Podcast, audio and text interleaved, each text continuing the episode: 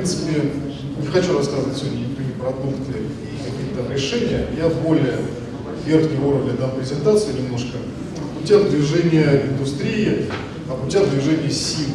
Как все оно видится людям и куда и зачем оно движется.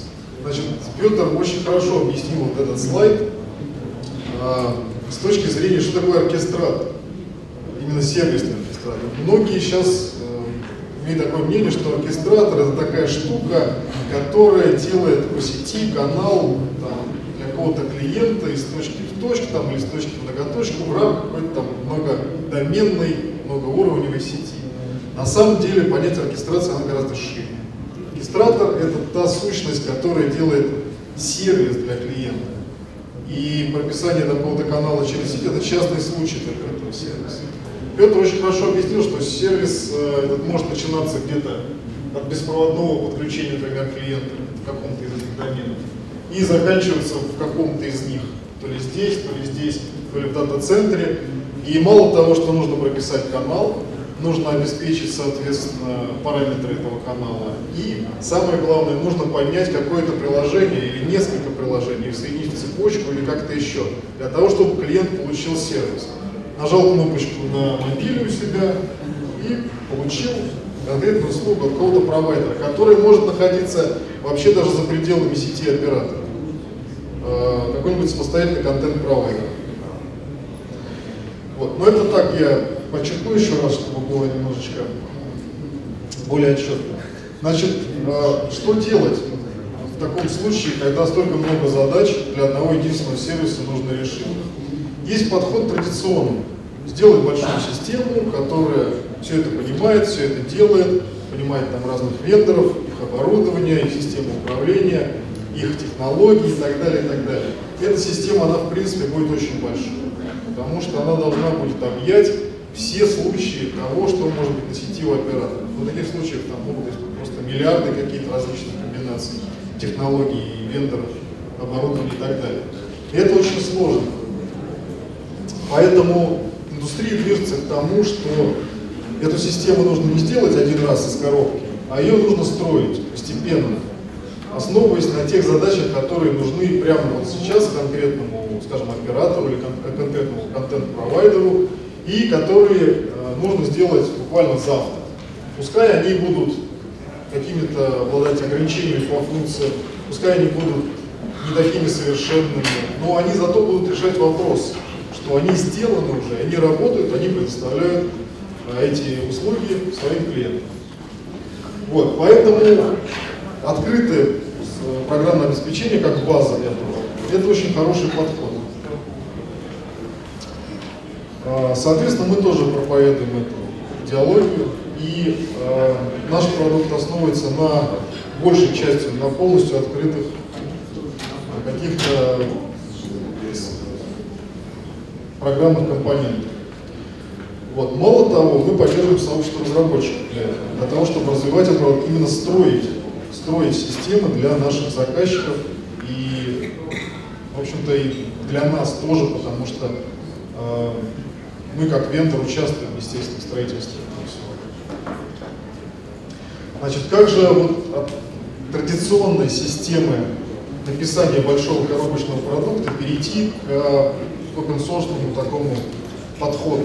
Довольно трудно для больших компаний, которые имеют у себя уже какую-то наработанную базу. Они имеют инструментарий определенный, SDK какие-то, да? они имеют э, опытных программистов, которые очень хорошо знают всю систему, очень хорошо знают архитектуру и системы, очень хорошо знают какие-то частные случаи.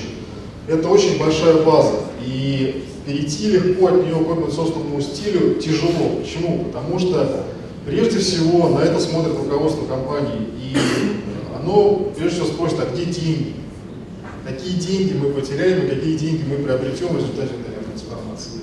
Поэтому это большая задача для э, компании, которая занимается традиционным вот таким написанием коробочных каких-то продуктов.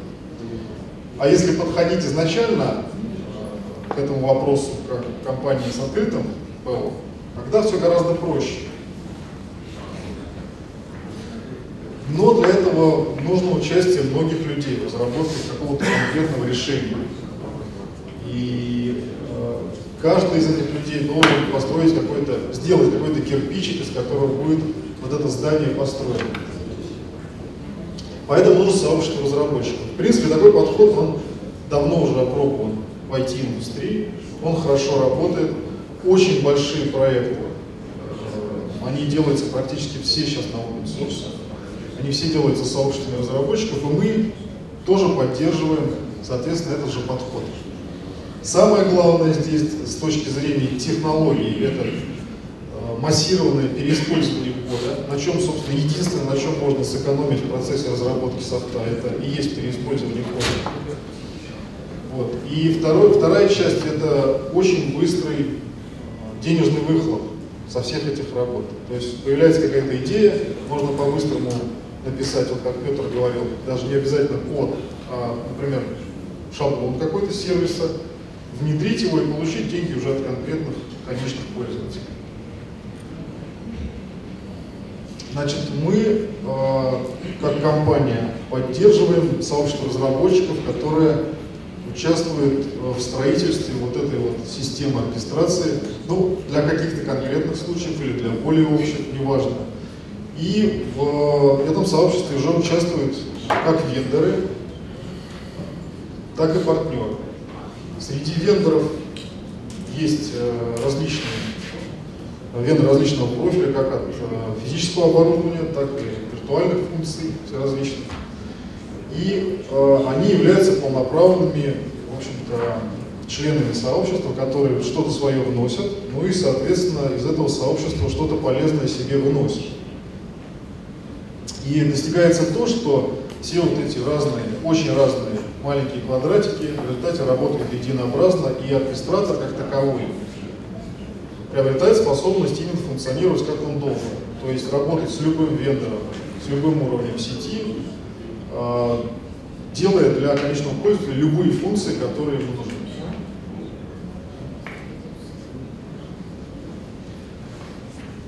Для э, такой работы у нас организовано сообщество, которое называется Blue, Orbit. Вот. С точки зрения нас, как вендора, мы осуществляем поддержку, как предоставляя платформу для разработки, так и оказывая э, услуги консультационные, обучения, а также поддержки, сопровождения софта. Более того, мы э, проводим э, верификацию софта, вот, который выкладывается потом в сообщество. Поэтому для того, понятно, чтобы человек, который туда зашел и решил что-то применить в своем свежепостроенном здании, чтобы он был уверен, что это работает. Ну, в принципе, ничего нового особо нету. Значит, э, что касается партнеров, участвующих в этом, в этом э, сообществе Биорга, прежде всего на текущем этапе именно работы, на текущем этапе работы, когда э, достаточно мало оборудования покрыто средствами взаимодействия этого оборудования или SD, например, контроллера с оркестратором, в настоящее время важным э, является написание ресурс-адаптеров, так называемых. Это медиатор между нашим оркестратором и конкретным каким-то ресурсом. Железным ресурсом или программным ресурсом, неважно. Это какой-то медиатор. Вот это как раз софт, большей частью. Это задача более сложная, чем написание сервисных шаблонов. И здесь, в принципе, мы привлекаем наиболее опытных партнеров. А, вторая часть, конечно, написания шаблонов, собственно, сервисов, она более простая и она, как сказать, более унифицированная с точки зрения того, что э, любому, в принципе, оператору 90% его клиентов хотят то же самое, что хотят 90% соседей. Поэтому здесь очень много можно переиспользовать. Ну и, соответственно, совместимость всех продуктов, которые разрабатывают наши партнеры, мы сами и наши конечные клиенты то же самое могут делать то же самое, разрабатывать, если у них, конечно, достаточно опыта для этого. И плюс открытого сотрудничества, которое многократно уже, так сказать, доказано сообществом IT, как, например, Linux или другие какие-то а, open source сообщества. Вот, соответственно, что мы получаем? Мы получаем общую базу для разработки, мы получаем совместимость всех продуктов, мы получаем возможность работы на всех уровнях оркестрации вообще э, любой сети практически, основанных на любых вендорах, на любых технологиях и так далее. Это тот идеал, к которому мы стремимся. Но опять же хочу подчеркнуть, что коробочного продукта как такового в данном случае не существует. Существует база, существует платформа, существуют средства разработки, существуют какие-то написанные кусочки, которые сейчас находятся в репозитории. Их можно использовать. Можно использовать их бесплатно, потому что программное обеспечение открыто. Если какому-то маленькому, например, оператору это, это хватает, то он вообще может сделать, построить себе за бесплатно эту систему. Но поскольку все развивается очень быстро сейчас, соответственно, вряд ли такой случай сейчас он достижим, когда можно просто взять да, и построить. Соответственно, нужно что-то еще дописывать, доделывать, интегрировать, придумывать какие-то определенные схемы работы сети. Потому что если взять тот же самый SORM, да, это отдельная задача, которая также может быть микросервисом в рамках вот этой оркестрации. И она может работать. Почему? Вот о SORM, кстати, очень важная вещь. В чем проблема основная SORM на сетях SDN? Не в том, что SORM нет на обычных сетях, да? не в том, что он не может что-то делать. Проблема SORM сейчас в том, что он очень плохо масштабируется. У вас есть определенный выход SORM на вашей сети, у вас есть контроллер SORM, у вас есть пульт SORM, и у вас, в общем, эта вещь, она масштабируется крайне плохо. Как можно решить э, проблему SORM в сетях SDN? Сделать его веб-скейл. То есть, чтобы SORM мог также размножаться, как и сервисы.